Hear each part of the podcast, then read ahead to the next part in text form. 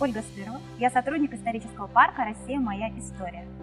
15 августа 1723 года состоялось торжественное открытие Петергофа, загородной резиденции русских императоров на берегу Финского залива. Петергоф или Петерхоф в переводе с немецкого означает «Петров двор».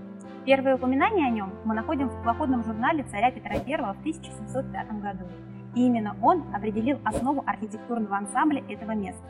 По замыслу Петра, в своем великолепии Петергоф должен был сравниться с лучшими королевскими резиденциями Европы, а также стать триумфальным памятником борьбы за выход русских к Балтийскому морю. Строительные работы начались в 1711 году, и уже при жизни императора был прорыт морской канал, возведены некоторые дворцы, например, в Монплезир, построено более 20 деревянных павильонов действовали некоторые фонтаны. Кстати, фонтанам император уделял особенное значение – он лично занимался проектированием и сооружением и собрал в Петергофе лучших русских и европейских мастеров фонтанного дела.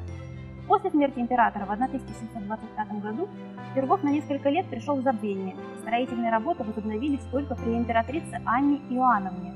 А центр архитектурного ансамбля «Большой дворец» был достроен только дочерью Петра Елизаветой Петровной. Это дело она поручила выдающемуся зодчему Франческо Растрелли. Поклонниками резиденции были и Екатерина II, и Николай I, а вот музеем Петергоф стал в советские годы.